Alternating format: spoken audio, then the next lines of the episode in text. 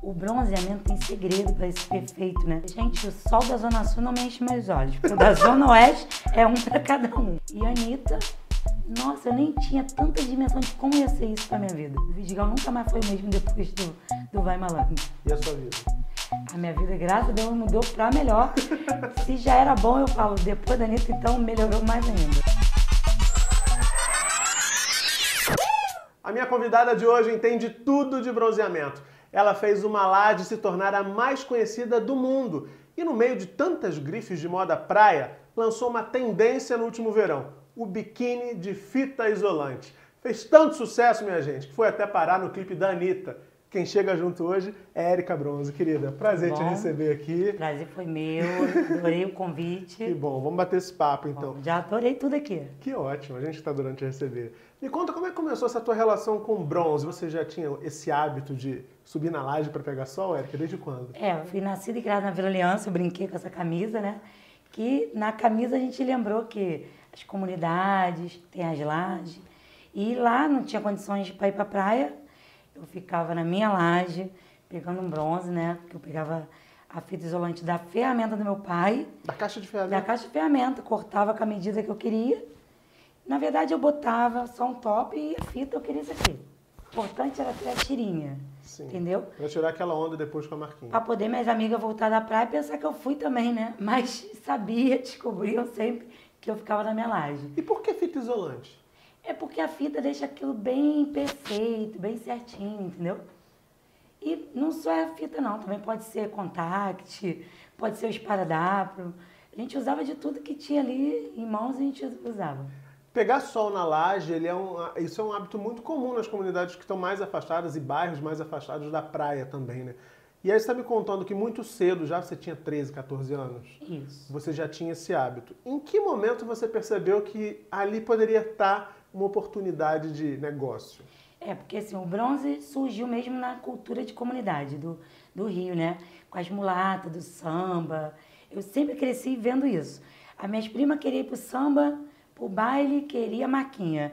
Falei, gente, elas estão querendo me pagar para me deixar de fazer meu bronze para cuidar do bronze delas. Eu falei, acho que funciona. Pelo menos já garantia meu perfume, meu sapato, minha roupa. Só que quando eu me formei esteticista, né? Eu falei assim, eu vou viver do bronze. Mas outro falava, que loucura! Como que você vai viver no bronze nessa cidade de Rio de Janeiro que os outros vão pra praia? Eu falei, não é assim, gente. O bronzeamento tem segredo para esse perfeito, né? Na praia ninguém fica, você só fica de frente e de costa. Numa laje não, você fica de frente, de lado, de costa, de popa, de tudo, né? Quer dizer, então, eu ouvi certo, você está dizendo que na laje a gente consegue se bronzear melhor do que na praia. Melhor do que na praia, com mais conforto, mais segurança e sai com a marca perfeita. Porque na, na praia você fica com um camarão, um frango empanado, né? Porque você. aquela areia toda. Sim.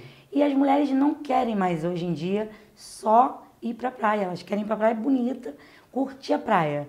O bronze agora ficou, virou moda fazer na laje e curtir a praia. Já bronzeada. Já bronzeada. E aí você estava me falando que muita gente duvidou da sua ideia quando você começou com essa história, né? Lá atrás, quando você falou, vou fazer uma laje e vou bronzear o pessoal aqui. Isso. E aí você já, já pensou nesse esquema todo? Vou cuidar dessa forma, vou organizar. Porque tem toda uma organização para esse bronzeado sair perfeito, né? Então, a, na verdade, desde os 15 para 18, eu já estava ficando conhecida na comunidade onde eu morava. E faltava às vezes escola para poder fazer bronze. então minha mãe já estava falando: "Não, você tem que estudar, você tem que arrumar um trabalho de carteira assinada, não pode ficar com esse negócio de bronze". Eu falei: "Não, mãe, o bronze ainda vou conseguir viver do bronze. E aí, quando eu fui ficando muito conhecida, que eu vi que a comunidade estava pequena, eu tive que ir para um lugar neutro, né? Porque era mais complicado naquela época. Tive um lugar neutro, que aí foi onde eu estou agora, em Realengo, que é a laje maior, tudo bonitinho, né? Porque a laje que eu tinha era horrível. tinha vergalhão, garrafa PET, pra gente não passar e se cortar. Agora minha laje é muito chique, tá? É uma laje top. Isso, uma laje top. Foi assim, a Anitta também, no caso você falou do, do clipe, também foi uma pessoa que foi nascida em, de, em comunidade, também se bronzeava na laje dela. Anitta de Honório Gurgel, para quem isso, não conhece Isso, isso, no Morro do Brinquedo, né? Uhum. Então ela brincou com isso também na infância e quis causar no clipe, né? É, mas vamos falar do clipe daqui a pouco. Isso, daqui a pouco a gente chega no clipe. Você me contou também, antes da gente começar a gravar, que o sol é diferente. O sol que tá lá rolando lá na laje da Érica é diferente do sol da praia da galera que tá em Ipanema se achando. Isso. Por que, que tem essa diferença? Eu sempre brinquei, eu falei, gente, o sol da Zona Sul não me enche meus olhos, porque o da Zona Oeste é um para cada um. é muito quente. Bangu, você sabe que é muito quente, né? Realengo, Bangu, Padre Miguel, então eu falei, a laje tem que ser aqui por Padre Miguel, Realengo. Então eu falei assim, eu vou ficar mesmo perto do colégio da minha filha, eu já vou unir o útil ao agradável. Pronto, ficou perfeito. Eu achei a laje que eu precisava, com fundo assim de ainda, para mim não esquecer da minha comunidade, que eu adoro comunidade, não tenho problema nenhum. O único problema de eu não conseguir mais ficar em comunidade, porque tinha muito preconceito, né, de, de você falar que era dentro de uma comunidade. Uhum. Porque já existiam famosas indo, mas não comentava. Ah, é? Era. Indo lá na sua laje? As funkeiras sempre foram. Na época daquele funk, tô ficando atoladinha, da, joga o bumbum pro alto, lembra? Sim, sim. Ah, então era, já era conhecido na comunidade, entendeu? Uhum. Eu tive que ir para lá, para um lugar neutro, para poder muitas outras pessoas irem que não era da mesma comunidade que a minha, né? Sim. E de todos os lugares do Rio podia ir. E aí você montou a laje. Quanto tempo demorou mais ou menos para isso você perceber assim, não, tá dando certo, o negócio tá indo bem, assim. Não foi de cara, porque a gente sabe que empreender sempre é complicado, né? É muito complicado. Eu tinha um salão de beleza na comunidade. Fiquei com muito medo de fechar o salão, porque final de semana você sabe que em comunidade todo mundo faz cabelo, né? É. Então você abrir mão de uma coisa que já é certa para um sonho seu e vender tudo, falar assim, agora eu vou para um lugar maior, vou comprar aqui, vou me dedicar para pagar esse financiamento. O empreendedorismo não é essa moleza toda não, gente. É, difícil. Não é mágica, muito Não é trabalho. mágica isso. E abrir mão de sair, eu abri mão de muita coisa, né, para poder é, realizar esse sonho. E fechei o salão. Foi uma mudança só. Foi salão com tudo, maca. E minhas macas já estavam ficando velhinhas. Eu inventei pallet. Ah, sim, que tem esse detalhe. Na laje, Isso. são, como no nosso cenário aqui, são pallets que você usa. Eu inventei, né? Meu esposo fez pra mim macas de pallet. Botou uma rodinha. Só que aí eu falei assim, gente, será que vai dar certo? E eu falando, vai dar. Eu sempre, mas com medo, né? Porque o medo rola, Claro. é normal. Quando eu vi que funcionou, eu botei 10 macas e eu precisava de mais 10. Isso a gente está falando de que ano, mais ou menos, Érica? Isso tem o quê? Uns 7 anos atrás. É, é. É- é pouco tempo, se você Pouco parar tempo, pensar é. assim. E de quatro anos pra cá que eu tive essa mídia toda espontânea, né? De todas as emissoras parar na minha porta. Oh, pois aí, o que, que aconteceu? É, é, claro que é uma, é- é uma história que é uma história de sucesso. É.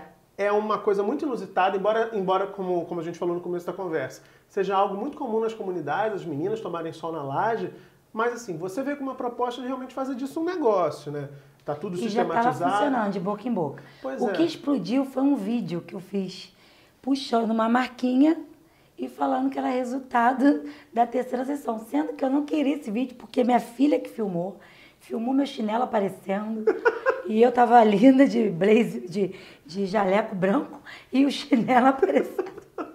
Avião passando, eu falei, Jéssica, não vai ficar bom esse, esse filme, esse vídeo. Não, mãe, ficou ótima a marca. Eu vou tirar, vou cortar seu pé. Cortar seu pé. Mentira. Viralizou na internet. Você postou no que? No, no Facebook, Orkut, na época? É, na época era o Facebook, bombava, né? Você- Snap ainda, que Uhum. era, tava vindo com tudo. Isso deu muito bom. No dia seguinte, eu não acreditei, porque era telefone tocando o tempo todo, por causa desse vídeo. Eu quero também, como que eu faço para agendar? Aí eu falei, olha, tem que chegar às 5 horas da manhã aqui, 5 e meia já monto o biquíni. Que isso, mas essa hora eu é, eu só atendo de manhã.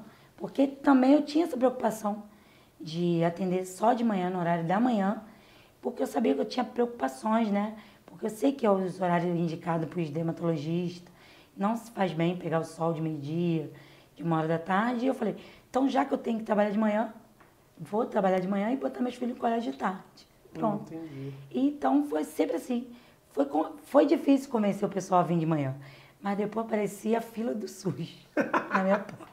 E como é que fala? Na segunda parte da entrevista a gente vai dar mais dicas para esse bronzeado perfeito aí. A primeira ela já disse, o horário é fundamental, inclusive pela questão da saúde.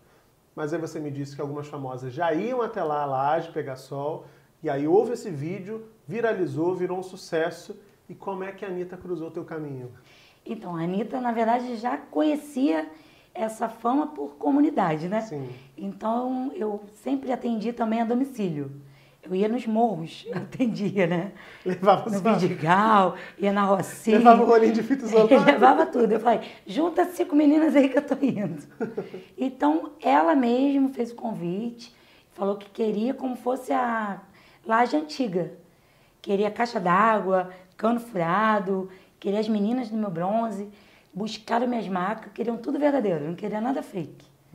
E aí eu apareci lá no Vidigal, 4 horas da manhã, com 15 meninas, todas com as marcas maravilhosas.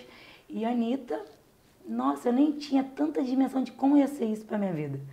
Né? Levei o celular, mas não me preocupei em, em pedir foto nem nada. E a Anitta já estava fazendo o Instagram dela, os stories, falando Érica Bronze, estrela do clipe.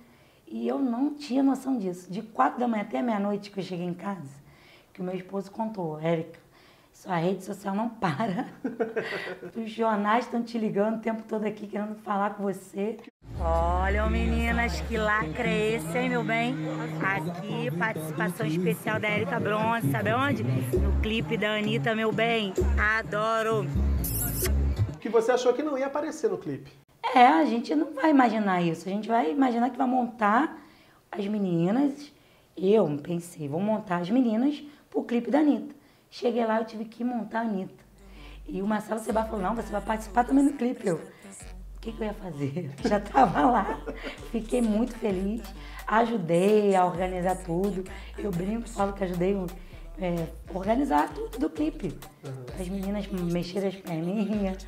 Porque a gente não ouvia a música, né? Sim, porque era sigiloso, a Anitta gravou isso, Isso. muito antes do lançamento do clipe. O clipe, é, é, ela gravou o vídeo muito antes do lançamento da música. Eu lembro que na época circularam a imagem, ela tava com fone para poder ela. fazer, só ela Isso. sabia qual era a música. Ela dançava com ponto aqui no ouvido e, e a gente dançando outra música lá. Mas funcionou, ficou muito bom. Porque a Anitta, ela, ela tem uma inteligência, ela sabe ver tudo, ela sabe o que tem ali de errado, o que precisa arrumar. Na hora ela para tudo e resolve. Na mesma hora ela fala assim, essa laje aqui é igual a sua de antigamente? Eu falei, não, não é muito não. Ela, então vamos fazer que fique parecida. Sujaram, botaram água lá no chão, fizeram um sol, né? Botaram um, um sol pra gente, porque tava nublado esse dia. Bem nublado. é. Bem nublado. A Anitta fez um sol pra gente lá naquele dia, né? E paramos o Vidigal. O Vidigal nunca mais foi o mesmo depois do, do Vai Malandro. E a sua vida? A minha vida, graças a Deus, mudou pra melhor. Se já era bom, eu falo, depois da Anitta, então melhorou mais ainda.